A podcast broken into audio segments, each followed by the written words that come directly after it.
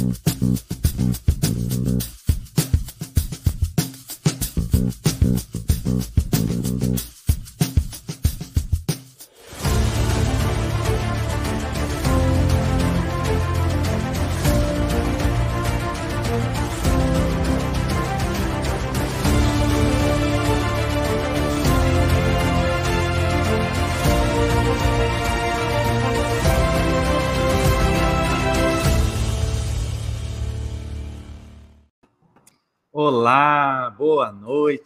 seja bem-vindo, bem-vinda a mais uma live dos pastores.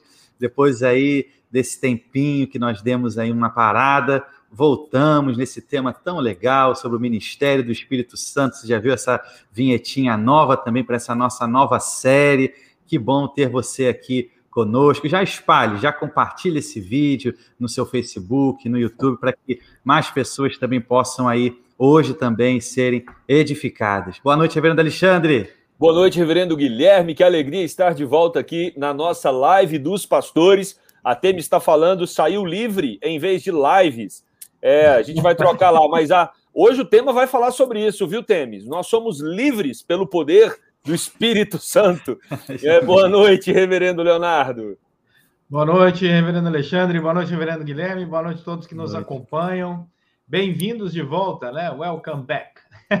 Estamos aqui uh, para pensarmos um pouco sobre esse ministério maravilhoso do Espírito Santo. Será um mês muito produtivo e eu quero já começar convidando vocês para olhar aí atentamente na sua agenda, porque nós temos a nossa conferência teológica da Gávea chegando, é mês de aniversário da igreja, um mês muito importante. Esse mês de outubro temos várias celebrações. Já recebemos é, pastor internacional, né, no último domingo, diretamente da Rússia, esteve aqui conosco compartilhando a palavra do Senhor. E no final desse mês nós teremos a nossa conferência teológica. Nós vamos receber Vinícius Musselman, vamos receber Emílio Garófalo e vamos receber Renato Vargens. E a editora Vida Nova trará de São Paulo uma livraria especial para montar aqui na nossa igreja. Então não perca essa oportunidade. Você que está nessa live, é sinal que você gosta de boa teologia. Né? Então, reserva essa data de 26 a 28 de outubro para a nossa conferência teológica da Gávea. Você vai poder fazer a sua participação presencialmente ou online. Então, faça a sua inscrição, venha participar conosco para que a, a, o seu conhecimento teológico seja cada vez mais aprofundado, porque isso dá segurança na sua jornada, não é isso, Reverendo Guilherme? Importante. Amém, é isso mesmo, queridos. Vai ser uma bênção ter você aqui conosco, seja online, seja de modo presencial na nossa conferência. Já colocamos aí nos comentários o link, o site onde você pode fazer a sua inscrição. Inscreva-se e participe conosco. É isso aí. Agora, hoje, nós vamos começar aqui pensando sobre a ação e o ministério do Espírito Santo.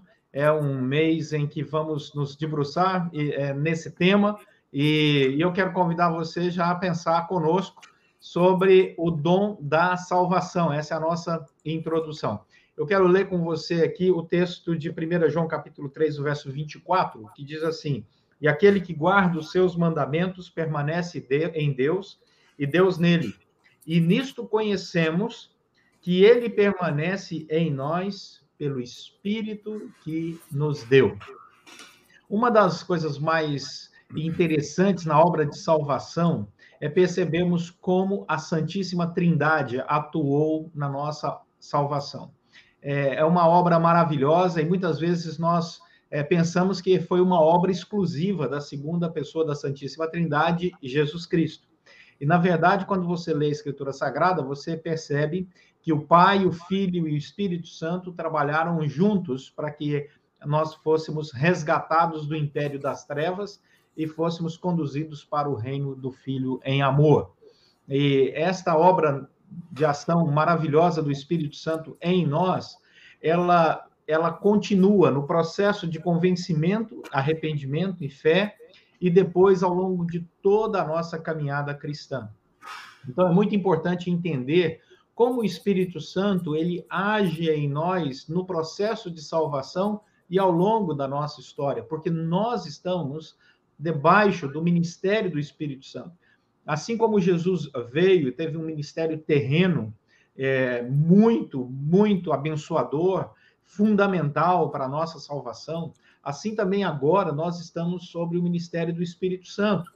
E assim como na época de Cristo Jesus muitos não reconheceram, não perceberam a importância daquele momento, daquele ministério da segunda pessoa da Santíssima Trindade, Jesus Cristo, assim também muitos hoje não percebem a importância de conhecer todos os meandros da ação do Espírito Santo em nossa vida, desde o processo da nossa salvação até ah, os dias atuais em que ele vai nos transformando de glória em glória, ele vai trabalhando em nós para a nossa santificação e nós estamos debaixo dessa influência atual do ministério do Espírito Santo. Por isso que o texto de João, né, na teologia de João, há uma ênfase no fato de que o Espírito Santo permanece em nós, continua trabalhando em nós, nos convencendo do pecado, nos chamando sempre ao arrependimento, trabalhando a nossa fé. No capítulo 4 de 1 João, no versículo 13, ele diz assim: Nisto conhecemos que permanecemos nele. Percebam, há uma repetição de argumentação.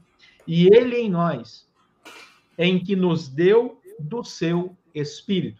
Mais uma vez, a manifestação da graça de Deus na nossa obra salvífica não é? é Deus quem nos dá o Espírito Santo. Não é, não somos nós que invocamos o Espírito Santo. Nós não teremos essa capacidade, a não ser que pela graça de Deus nos fosse dado esse privilégio de vivermos pela fé no Filho de Deus através da obra do Espírito Santo. Então, a salvação ela é mais uma vez aqui na Escritura Sagrada, é, de maneira muito clara, é, deixado transparente para nós que essa é uma obra da graça de Deus pela ação do Espírito Santo em nós. Não apenas um ato onde o Espírito Santo vem, toca em nós e nos abandona, não. O Espírito Santo vem e permanece em nós. Essa é a maravilha da manifestação e do ministério do Espírito Santo. E nós vamos continuar caminhando aqui nesses dias e pensando mais de maneira mais aprofundada sobre esse tema. Eu quero deixar aqui o um abraço para nossa querida Temis, que foi a primeira a entrar né? What a surprise! aqui a primeira a entrar. É um abraço aqui para Vera Lúcia e um abraço para o nosso querido Marcão. Deus abençoe vocês. E o Clênio, diretamente de São Paulo. Deus abençoe, Clênio. Bom ver cada um dos irmãos aqui de novo conosco. É, quando nós tratamos do tema do Espírito Santo, não sei quantos já é, tiveram a oportunidade de é, é, é ter é, estar próximo de um pentecostal mas o ambiente pentecostal, tanto no Brasil como no mundo, nos últimos 100 anos, trouxe a teologia do Espírito Santo à tona, né? Então, se você olhar, por exemplo, o credo apostólico, não existe no credo é, uma teologia detalhada sobre o Espírito Santo. Você tem uma, uma teologia sobre é, crer em Deus Pai, Todo-Poderoso, Criador dos céus e da terra. Depois você tem uma ênfase na pessoa de Jesus. E por último diz, creio no Espírito Santo. Então, o Espírito Santo, ao longo dos séculos, é, ele não foi tão discutido como foi a partir do movimento pentecostal na rua Azusa, nos Estados Unidos, é, há uns 100 anos atrás. E a partir dali, a gente começa, então, a, a nos preocupar, ou pelo menos existe um desenvolvimento mais profundo, mais robusto da teologia sobre o Espírito Santo, para que pudéssemos entender esse movimento, porque os pentecostais eles começaram a classificar a, aquele que tem o dom do Espírito, é, ele vai manifestar esse dom com o falar em línguas. E então esse indivíduo ele vai para uma categoria superior. Eu na minha adolescência tive amigos é, que eram pentecostais, e, e, e, eles me faziam sentir inferior porque eu não conseguia falar línguas estranhas como eles, né? Então, assim, muitos que tiveram, é, conviveram com amigos desse ambiente, pode ter tido essa mesma experiência. Mas quando a gente vai olhar lá na palavra de Deus, em Corinto já teve, já tinha esse problema. Alguns estavam se achando mais espirituais do que outros por causa de alguns dons que, ele, que eles tinham. E aí, meus queridos, nós temos que tomar muito cuidado, porque ah, ah, nós não vamos entrar aqui na teologia pentecostal, não é o nosso objetivo hoje. Nós vamos tratar da nossa teologia, que mostra claramente que o propósito dos dons do Espírito não é dizer quem é superior e quem é inferior na igreja.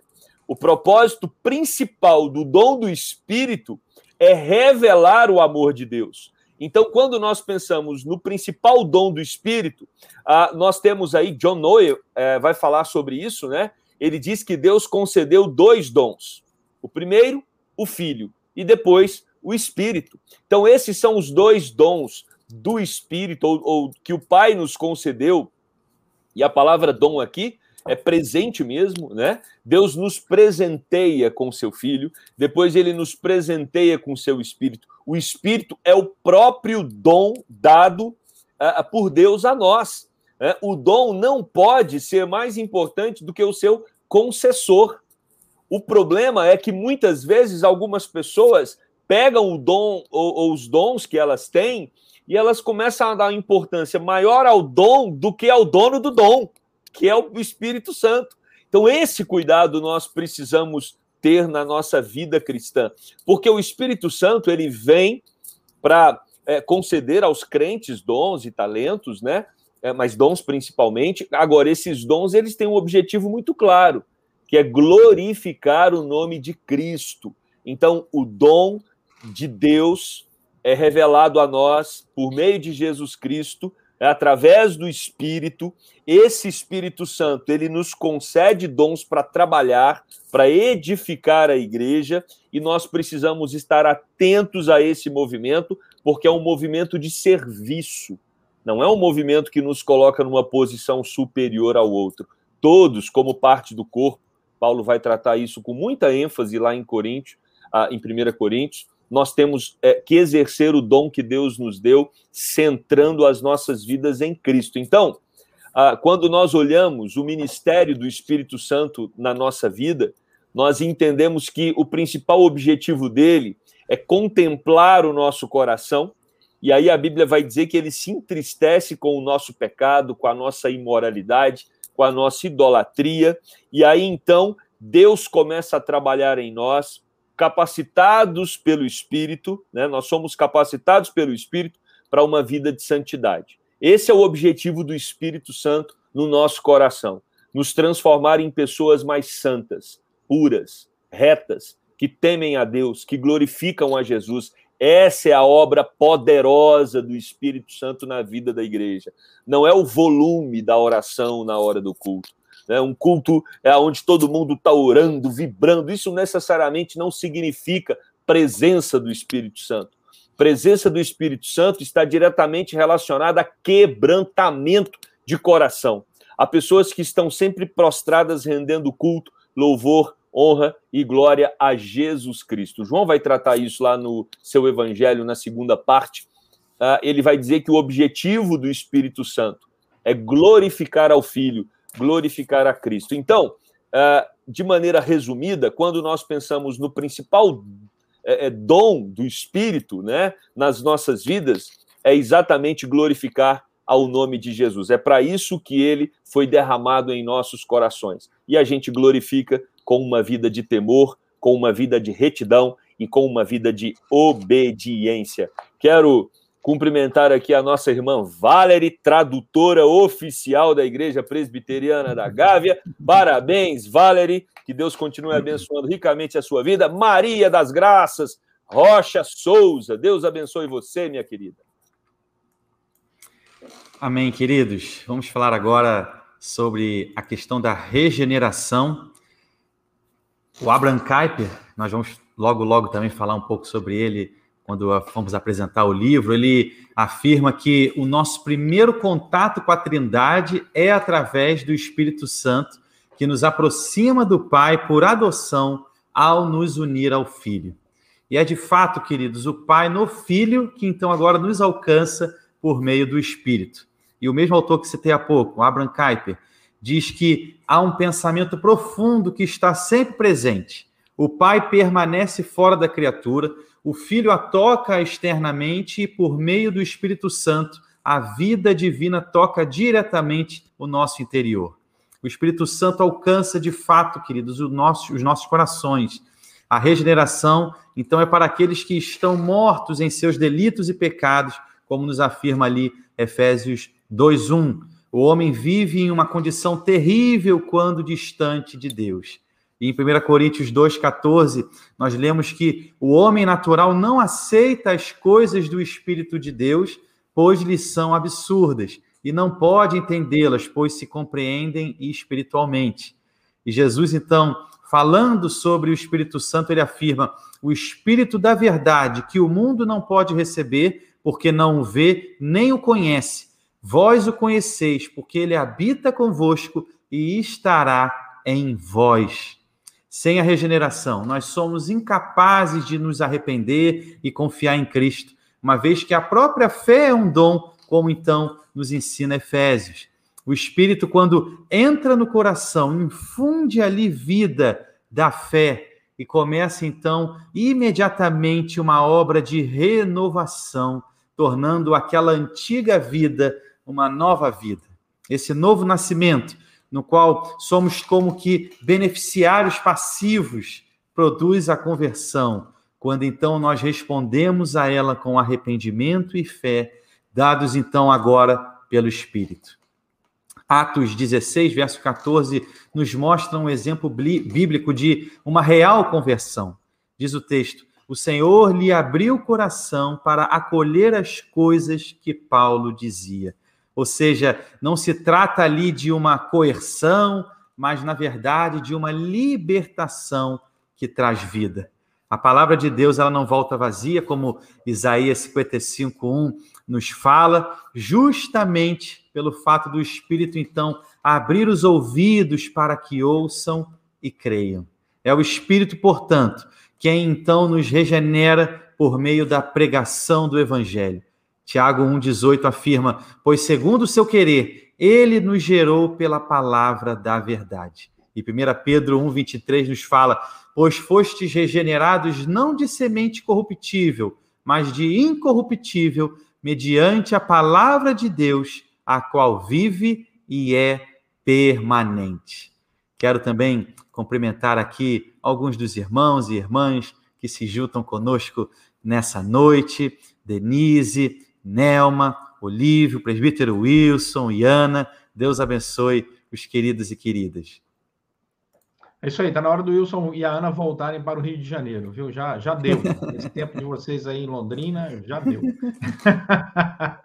o Rio, o Rio já até esfriou, né, reverendo? Já está até, até fresco é, o clima aqui, pode voltar. Exatamente. Eu, eu, olha, estou usando blusa, Wilson, direto aqui. Né? Então, é, só não estou aqui na live com blusa, mas pode voltar porque está frio. Né? Estamos aqui todos é, esperançosos do retorno do Wilson e da Ana logo.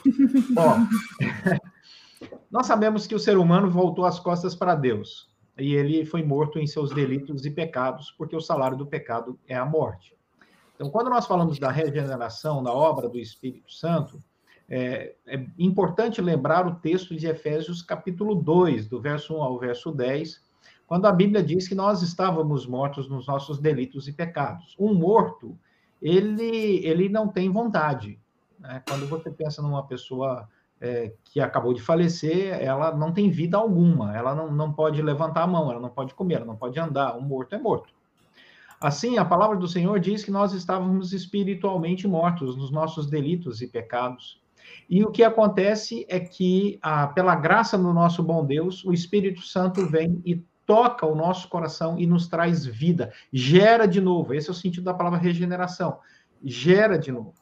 E, e a, a, começa um processo maravilhoso, né? Como o reverendo Guilherme acabou de falar, a palavra de Deus, ela serve, né, como é esse reavivar desta alma que estava morta através da obra do Espírito Santo. Mas existe um outro termo muito importante na Escritura Sagrada, é, que é o termo da justificação.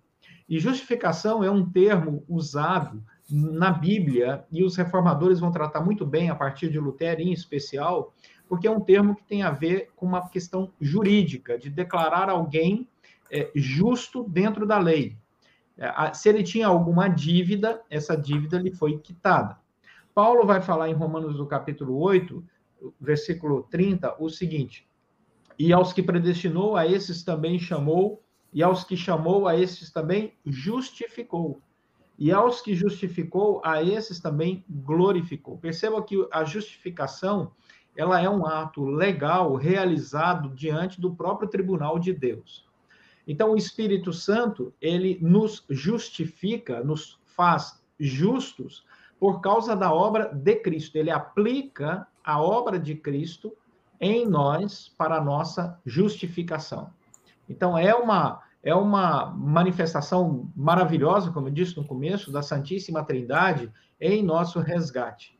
E essa, João Calvino, ao comentar sobre isso, né, ele diz o seguinte: é, enquanto Cristo permanecer fora de nós e nós estivermos separados dele, tudo o que ele sofreu e realizou para a salvação da raça humana continua sendo inútil e sem valor para nós. Perceba, enquanto nós estivermos separados dele. Toda obra de Cristo na cruz, ela só vai ter valor porque o Espírito Santo capacita o ser humano para crer que Cristo morreu na cruz pelos nossos pecados. Isso é uma relação individual. A justificação, ela é uma relação individual nós sentimos esse toque do Espírito Santo.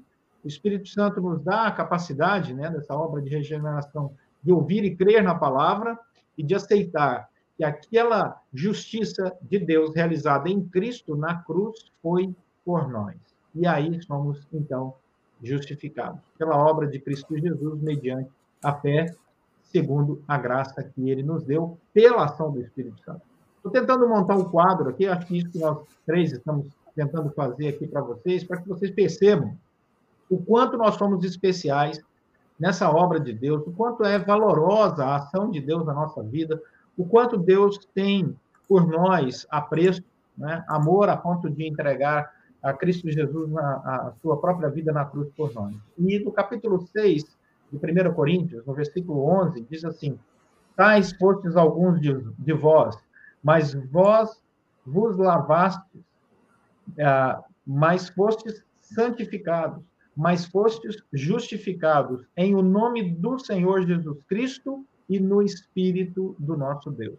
Perceba toda uma ação de Deus para sermos declarados justos diante da justiça do Senhor pela obra de Cristo, e isso vem pela maravilhosa ação do Espírito Santo em nossa vida. Então, é, fechando o quadro, é o Espírito Santo quem regenera, é o Espírito Santo quem nos capacita a ter fé de que Cristo morreu na cruz na, uh, por nós, é o Espírito Santo que nos convence do pecado, da justiça e do juízo, e é através do Espírito Santo que nós somos, nesse processo todo, justificados pela fé diante desse Deus maravilhoso, justo e perfeito que se entregou por nós. Portanto, não há como não percebemos é, na nossa vida esse imenso amor de Deus e tranquilizarmos a nossa caminhada, trazemos isso para a vida prática mesmo. Sim, ao longo de toda a história de salvação, Deus fez tudo isso por nós, para que nós tivéssemos essa comunhão com Ele. Por que vamos andar ansiosos? Por que vamos andar é, sem esperança? Por que vamos andar temerosos com o dia de amanhã? Desde a eternidade, Deus já programou, pensou, nos salvou, planejou tudo isso e tem aplicado isso aos nossos corações em pleno século 21, né? Deus é eterno e por isso temos que manter o nosso coração tranquilo. Quero mandar um abraço aqui para Nelma, para Denise, para Leila e o Alexandre. Que Deus abençoe vocês. E também o Henderson Peters, né? E a Maria Cecília, lá de São Paulo. Deus abençoe vocês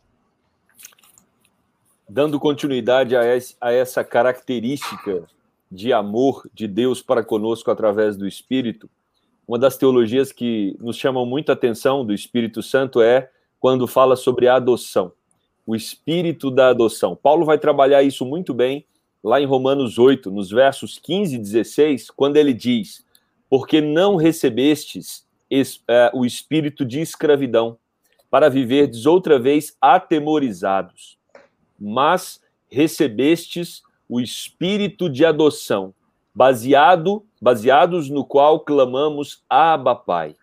O próprio espírito testifica com o nosso espírito que somos filhos de Deus. Meus queridos, essa teologia, ela é maravilhosa, porque um dos propósitos do Espírito Santo habitando em nosso coração é todo dia, a todo momento, ele nos falar que nós somos agora da família do Pai. Nós pertencemos à família de Deus. E aí a gente precisa entender um pouquinho o termo da adoção. O processo de adoção, ele, quando a, a criança chega numa casa para ser adotada, é, não, não é automático. Né? Existe, existem etapas até que ela compreende que ela é plenamente filha daqueles que estão adotando, e essa etapa também acontece por parte dos pais que adotam. É, é um processo onde eles vão assimilando aquela criança como filho ou como filha. E aí, o que nós temos aqui na teologia de Paulo é que é, nós podemos tranquilizar o nosso coração que Deus já confirmou, através do Espírito Santo dele, ao nosso espírito, que nós somos filhos. Então, não tem como mais uh, qualquer outra. Uh, uh, qualquer outra voz, qualquer outra pessoa, qualquer outro medo no nosso coração tentar é, é, tirar essa verdade que nos dá uma segurança tremenda a segurança de que nós estamos conectados como irmãos e pertencemos a essa família, e quem nos garante isso é o Espírito Santo de Deus que confirma no nosso coração. E tem essa expressão linda também, né? Através disso podemos clamar Abba Pai, ou seja, Papai querido, Papai que é, é, é com quem eu tenho intimidade, eu tenho livre acesso, eu me achego à presença dele sem nenhuma barreira, sem nenhuma preocupação, porque eu pertenço à família, ele me acolhe, ele me ama. Então nós precisamos assimilar, meus queridos, que nós pertencemos à família de Deus. E aí tem uma segunda característica sobre o espírito da adoção. Paulo continua no capítulo 8, falando que eh, esse mesmo espírito semelhantemente nos assiste em nossa fraqueza, porque nós não sabemos orar como convém. Então a teologia aqui é a seguinte: nós fomos adotados, podemos ficar tranquilos com isso, pertencemos à família, ninguém nos tira mais dessa família, mas a gente às vezes não sabe conversar com o pai. Nossos pedidos às vezes são pedidos tolos, são pedidos equivocados, inadequados, mas aí o próprio Espírito Santo diz o texto, versículo 26, ele intercede por nós sobremaneira com gemidos inexprimíveis. Olha o verso 27. E aquele que sonda os corações sabe qual é a mente do Espírito, porque segundo a vontade de Deus é que ele intercede pelos santos. Então, o Espírito Santo de Deus, ele é aquele que intercede por nós diante do Pai, quando nós, com as nossas orações falhas, equivocadas, às vezes distorcidas, nós não sabemos pedir de maneira adequada, o Espírito Santo, ele a, a, nos ajuda nesse momento de fraqueza. Então, nós somos tratados de uma maneira muito especial por esse pai que envia o filho para morrer numa cruz por nós, nos resgatar para que pudéssemos pertencer à sua família. Uma vez que nós agora pertencemos à sua família, o Espírito Santo de Deus confirma em nosso coração a todo momento que nós podemos chamar Deus de papai e que nós temos as nossas orações ouvidas e compreendidas por Deus através da obra do Espírito Santo. Quero cumprimentar aqui o Marco Cidade. Olha o Wesley aí participando conosco. Seja bem-vindo, Wesley. Deus abençoe ricamente a sua vida. E nós temos a Milena também da Mocidade participando conosco. Deus abençoe, Milena. Amém, queridos. Chegamos agora na parte da santificação no Espírito nosso tema agora nessa parte, e em Atos 20, versículo 32, Paulo fala sobre a questão da santificação como algo que os crentes já possuem. Em alguma de suas cartas, ele saúda os crentes usando a palavra santos, ou mesmo afirmando que os crentes são santificados em Cristo Jesus. Apóstolo Pedro endereça, por exemplo, também a sua primeira carta aos eleitos segundo a presciência de Deus Pai, pela santificação do Espírito, para a obediência e a aspersão do sangue de Jesus Cristo. 1 Pedro 1, 2. A santificação é uma obra do Espírito, queridos, iniciada no Pai e consumada no Filho. John Webster, ele afirma: a santificação não é um processo de cooperação entre Deus e a criatura Santificação é tornar-se santo. A santidade é um atributo incomunicável de Deus. Se alguém torna-se santo, isso se dá em virtude da eleição, ou seja, por um ato soberano de separação por parte do Espírito. E conforme, queridos, o Espírito nos santifica, ele então agora nos capacita a dar frutos de justiça. Porém, ao contrário da eleição, regeneração, justificação e até da adoção, a nossa santificação ela é incompleta nessa vida. Crescer em santidade é aí então uma luta constante. A santificação é obra de Deus e nós somos responsáveis, então, agora, por utilizar, por exemplo, os meios de graça, leitura da palavra, oração, e assim, agora, então, diariamente, responder com fé, com arrependimento e também com obediência. Quero também cumprimentar alguns queridos irmãos. Temos aqui Aparecida Davi conosco, temos também alguns queridos que eu tinha colocado aqui um pouquinho mais acima, que a gente já tinha pulado. Denise, a Aparecida Dara, Adalberto e Dani Luiz também. Deus abençoe, queridos. Maravilha. Nós olhamos essa obra de santificação em nós e percebemos que o Espírito Santo, ele nos conduz para produzirmos frutos. Jesus falou, né? Pelos seus frutos conhecereis. É, é muito importante ah, na nossa caminhada cristã percebemos que o Espírito Santo, ele age em nós, nos nossos, é, no nosso coração e em nossos relacionamentos tudo aquilo que o Espírito Santo produz no nosso coração fica evidente nos nossos relacionamentos. Em Gálatas, no capítulo 5, verso 22, um texto muito conhecido, fala que o fruto do Espírito é amor, alegria, paz, longanimidade, benignidade, bondade, fidelidade, mansidão, domínio próprio. Perceba que cada uma dessas ah, qualidades desse fruto do Espírito Santo, eles, eles são relacionais. Ou seja, é, você percebe que uma pessoa está cheia do Espírito Santo, está na comunhão do Espírito Santo, porque suas atitudes mostram esse amor, essa alegria, essa paz, essa bondade, essa longanimidade. Perceba, é, é, algo muito evidente, são frutos que não conseguem ficar escondidos. A ação do Espírito Santo produz em nós algo que é, ultrapassa o nosso interior, ela extravasa para o nosso exterior e serve de testemunho para as pessoas que convivem conosco. Por isso que o cristão, cheio do Espírito Santo, aonde quer que ele coloque os seus pés, ele vai manifestar o fruto do Espírito Santo na sua vida. As pessoas que convivem com ele vão perceber. É óbvio que nós somos pecadores. É óbvio que nós vamos, vez por outra, errar.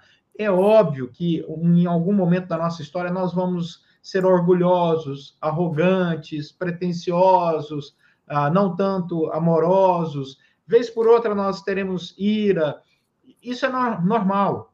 Mas essa não é a nossa constância. A nossa constância na vida cristã é a manifestação desse fruto do Espírito Santo, dessa alegria, dessa bondade, dessa leveza, dessa fidelidade a Deus, fidelidade à, à nossa família, fidelidade aos nossos amigos, fidelidade à nossa igreja, fidelidade àquilo que eu digo, coerência, sou uma pessoa coerente. Tudo isso é fruto do Espírito Santo. Quando você olha, por exemplo, para as obras da carne, que é o contexto desse versículo que eu acabei de ler, você percebe que as obras da carne, elas destroem relacionamentos. Perceba, prostituição, impureza, lascívia, idolatria, feitiçaria, inimizades, porfias, ciúmes, iras, discórdias, dissensões, facções, divisões, né, invejas, bebedices e glutonarias. Você percebe que os relacionamentos, eles são diretamente atingidos por causa das obras da carne. Enquanto que a carne precisa produzir uma obra destrutiva, quem está num relacionamento com o Espírito Santo de Deus produz um fruto natural. É algo natural ser alegre, ser fiel, ser bondoso, ser manso, ter domínio próprio. É algo natural, é algo que flui pela graça de Deus para o nosso relacionamento com o próximo e o nosso relacionamento com Deus. Porque é, é algo maravilhoso, é como a chuva que cai, né? Vem do alto, bate no chão e rega a terra, sai esparramando fertilidade. Assim é a ação do Espírito Santo em nós, produzindo esses frutos. E, novamente, como eu disse no começo, devemos estar muito atentos para os frutos de quem está ao nosso lado, uh, os frutos das igrejas que nós pertencemos mesmos. Né? Tem muitos cristãos que estão em igrejas que infelizmente, não produzem muitos desses frutos. E, e Jesus disse: cuidado, isso é mau evangelho, isso é um evangelho equivocado. Quando você está num lugar onde não existem esses frutos que mostram o amor, a bênção, a presença e o cuidado de Deus. Então, a nossa caminhada cristã tem que ser assim, frutífera. Oremos por isso é, e tenhamos a comunhão do Espírito Santo, busquemos essa comunhão do Espírito Santo, busquemos viver na plenitude do Espírito Santo para a glória de Deus. Vamos dar um abraço aqui é, bem grande. Nós temos aqui muitos irmãos queridos. Estava longe, né? Um tempo aí sem, sem falar com, com os nossos irmãos. Então, Talita, né? E Nilson, um abraço para vocês, para nossa querida Ana Nigro, para Marluce. Deus abençoe suas vidas. E o nosso último ponto hoje é o principal fruto do Espírito. Alguns comentaristas é, até vão dizer que esse texto que foi lido pelo reverendo Leonardo em Gálatas é o, o principal fruto é o amor e todos os outros é, são desdobramentos desse fruto, né? Paulo vai descrever isso lá em Corinto, tratando sobre os dons, uma carta que nós já citamos aqui. A, a gente percebe que aquela igreja está cheia de problemas e Paulo então dá, faz uma pausa, né, na, na exploração que, que ele estava dando aos seus argumentos, e ele vai falar sobre o amor no capítulo 13, porque é o amor que é, faz com que tudo entre no eixo. Não tem como a igreja viver na sua plenitude se ela não é marcada pelo amor. Não tem como na sua família é, você dizer que existe é, saúde familiar se a marca não é o amor. Porque o amor é o centro da vida cristã. O amor é o próprio Deus. João, 1 João vai dizer isso, né? Deus é amor. Se Deus é amor e nós somos os filhos adotados é, é, de Deus, se Deus nos adotou para pertencermos à sua família, a nossa marca precisa ser o amor. Então, amar a Deus sobre todas as coisas é o resumo que Cristo faz da lei e ao próximo como a si mesmo. Então, todos os nossos relacionamentos precisam ser marcados pelo amor é, esse é o principal fruto do Espírito. Agora é importante manter essa ordem: amar a Deus primeiro, e depois você ama as outras coisas, porque um perigo que nós temos é de amar as outras coisas sem amar a Deus em primeiro lugar. E aí nós vamos amar as outras coisas de maneira equivocada. Então nós precisamos, e essa é a grande luta, e precisamos do auxílio do Espírito Santo nesse processo, amar a Deus sobre todas as coisas. E amar a Deus implica em viver de acordo com os princípios que ele coloca. É, amar a Deus implica em ter uma vida submissa a Ele em todos os momentos e em todas as etapas da nossa vida. Quero cumprimentar aqui a a Margaridinha cumprimentar também a nossa irmã Alinges, que Deus abençoe ricamente vocês. Amém, queridos. Chegamos já no nosso tempo do nosso livro da live. Reverendo Leonardo. Isso, é. Reverendo Leonardo, fique Olha, à tá vontade. Um, um, livro daqueles imperdíveis, né? A obra do Espírito Santo de Abraham Kuyper.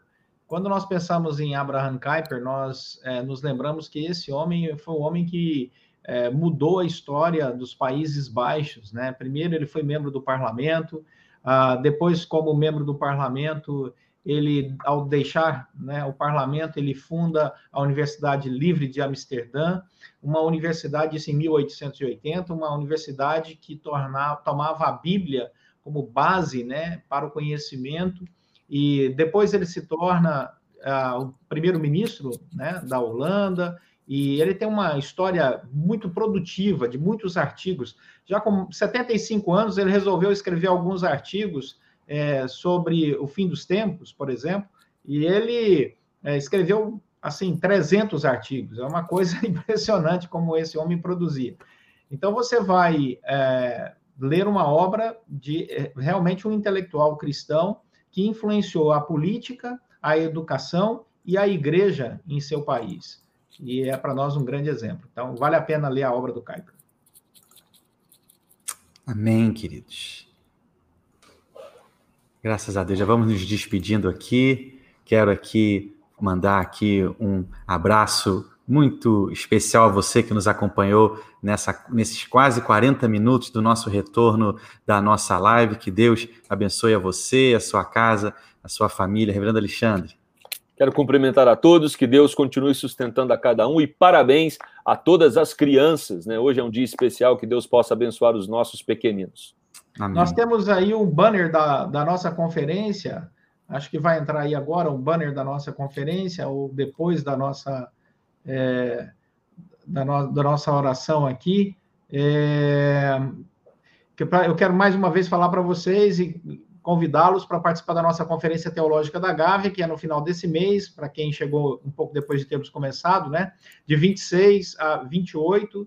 Você vai poder participar aqui online, tem que fazer a sua inscrição e também presencialmente, mas presencialmente temos vagas limitadas. Agora, vale a pena vir presencialmente, você que está aqui no Rio de Janeiro, já temos algumas inscrições, inclusive a boa parte de inscrição de irmãos de outras igrejas. Nós teremos três grandes preletores: Vinícius Musselman, teremos o pastor Emílio Garófalo, que virá de, de, de, Brasília, Vinícius virá de São Paulo, e o pastor Renato Vargens. Teremos uma livraria especial da editora Vida Nova, que virá de São Paulo, com preços super especiais, para o nosso salão ficar repleto de bons livros para você. Então, é uma conferência teológica imperdível. A nossa equipe está preparando boas surpresas para você. Então, a nossa equipe tem trabalhado muito para fazer uma excelente conferência, como foram as outras duas conferências teológicas da Gávea. Faça a sua inscrição ah, de 26 a 28 de outubro. Vai entrar aí o tema A Soberania de Deus. Está aí o nosso cartaz. É um tema importante. Vamos pensar a soberania de Deus na salvação, a soberania de Deus e o sofrimento humano e a soberania de Deus ao longo da história, da história da humanidade, como Deus manifesta a sua soberania. Vai te enriquecer muito teologicamente, tá bom? Então esperamos você na nossa conferência. E agora, ah, vamos orar. Vamos orar pelas nossas crianças, vamos orar pelas nossas famílias, vamos orar por cada um de vocês. Senhor nosso Deus e Pai, muito obrigado pelo privilégio de estarmos juntos mais uma vez. Que o Senhor tenha misericórdia e graça sobre as crianças do nosso país, sobre as famílias da nossa nação, trazendo a Deus no coração de cada um a tua palavra, fazendo com que a tua igreja seja um instrumento poderoso para edificar vidas e que, ó Deus, essas crianças possam crescer no conhecimento do Senhor com saúde, alegria, paz, educação e, acima de tudo, ó Deus, tendo grandes experiências do teu imenso amor por elas, por suas famílias e pelo nosso povo. Oramos pedindo a tua bênção sobre cada família aqui representada e oramos agradecidos. Em nome de Jesus Cristo, nosso Senhor e Salvador. Amém. Amém. Amém.